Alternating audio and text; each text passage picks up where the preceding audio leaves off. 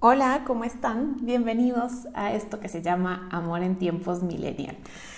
Este, pues una nueva temporada eh, que arranca dentro de toda esta locura que está pasando eh, a nivel mundial. Pero bueno, vamos a hacer un alto en el camino y vamos a tratar de hablar de otros temas que no son específicamente, eh, pues lo que ustedes ya saben, de este virus que anda dando vueltas ahora sí que por todo el mundo.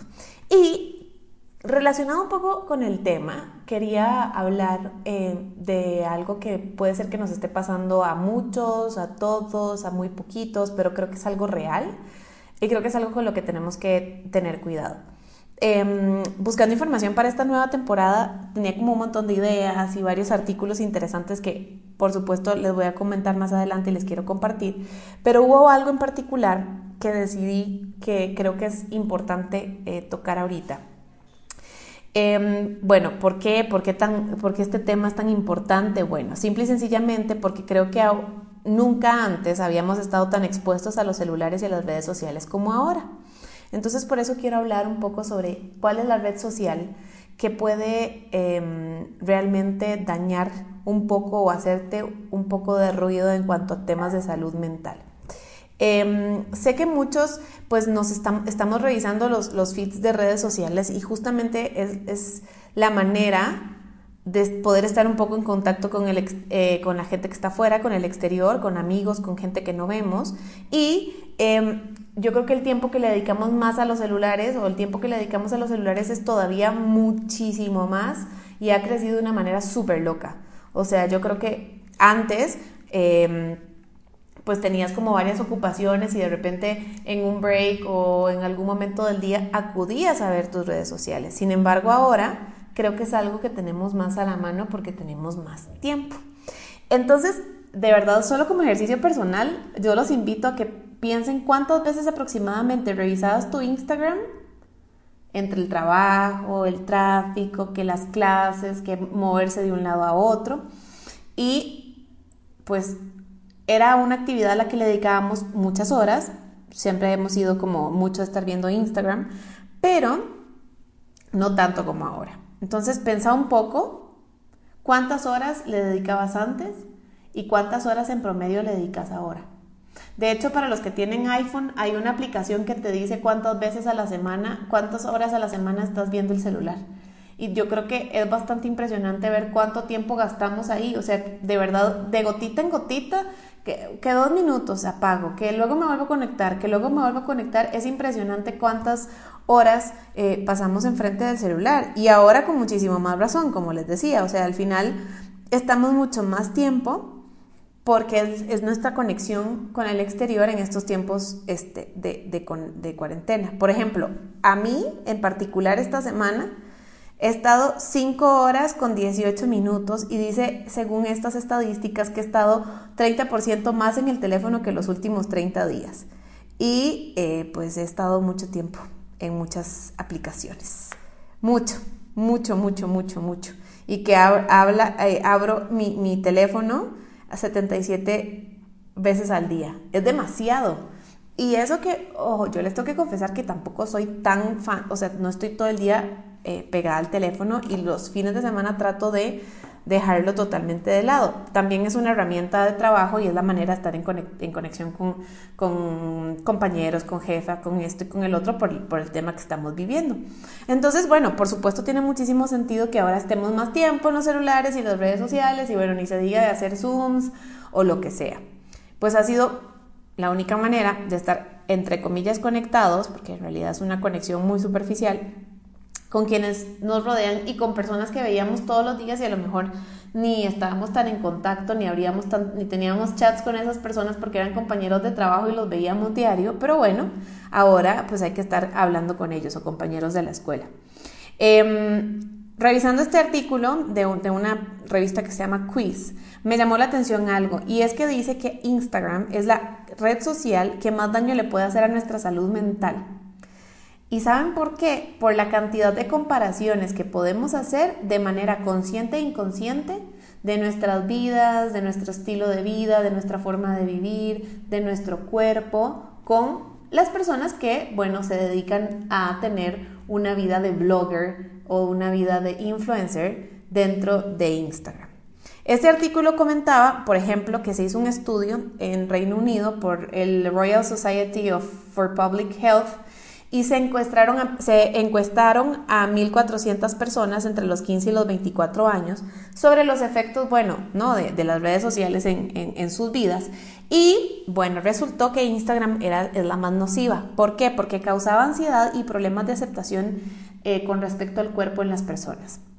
En cuanto a percepción del físico, pues bueno, es obvio que Instagram ejerce una presión entre las personas que son activas en esta red social porque es fácil que llegues a pensar que tu cuerpo no es suficiente, que podría verse mejor, que no es bonito. ¿Por qué? Porque estamos expuestos a demasiados cuerpos perfectos, entre comillas, que vemos todos los días en nuestros feeds, o sea, desde la que sube fotos en bikini, la que está y no se le ve un gramo de panza, de la que baila frente a la cámara, bueno, y estoy casi segura que esto salió, este estudio salió mucho antes de que estuviéramos expuestos, expuestos al famoso TikTok, porque también va, va por ahí, ¿no? Que entre el lip sync, entre el baile y los retos y todo y las coreografías, pues se presta mucho para que la gente salga pues mostrando y presumiendo y, sirve mucho para las comparaciones.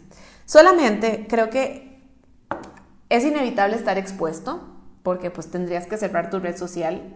Hay gente que lo ha hecho porque ya están hartos y qué pereza, pero quienes quieren seguir teniendo su red social y, y compartir cosas, pues es importante tener algo súper presente y es que también Instagram tiene demasiados filtros para vernos mucho mejor en las fotos, en los videos, en las historias. Y eso ni hablar de la cantidad de apps como Facetune con la que literal te podés hacer una cirugía plástica con las herramientas que tiene en todo el cuerpo, o sea, te puedes quitar el abdomen, te puedes hacer más, menos ancha las caderas, más anchas, lo, que necesitas. No debemos perder de vista de verdad que muchísimas personas que postean cosas en Instagram y muchos de los influencers que, que, siguen y que les gustan sus contenidos, pues usan herramientas para poder retocar sus fotos. Al final, es como ver a tu artista favorito en una revista hace muchos años o en la portada de un disco. Por supuesto que pasaban por un proceso de retoque para verse mejor. Entonces ahora en Instagram pues es algo que tenemos todos los días. Y lo vemos todos los días, pero siempre recuerden que existen herramientas eh, para hacer este tipo de cosas. No todo mundo es tan perfecto como parece. Esta constante necesidad de estar al día con nuestras redes sociales y de verdad estar revisando todo el tiempo y tal, son causantes también de temas de insomnio.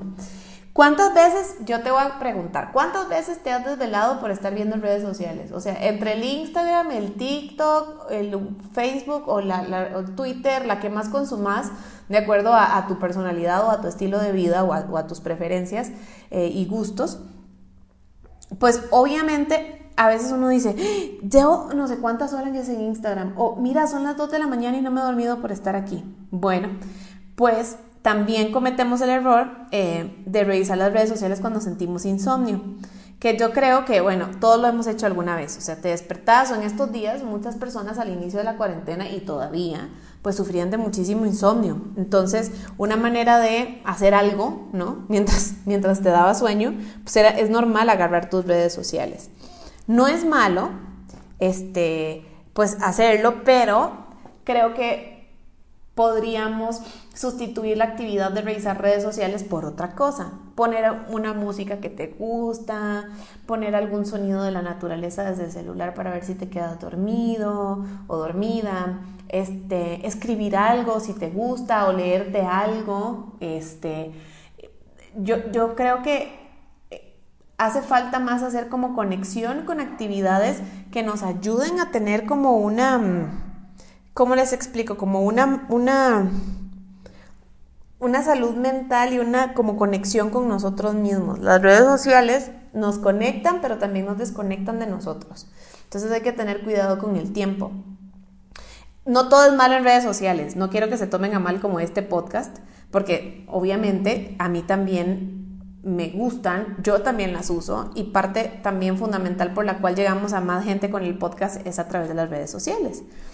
Pero em, también eh, ha sido una herramienta en este tiempo importantísima para poder estar en contacto con quienes amas y bueno, ni que hablar de los que se han enamorado por esta vía en cuarentena. Y obvio, está increíble, o sea, súper bien que las utilicen, pero hay que todo en su justa medida.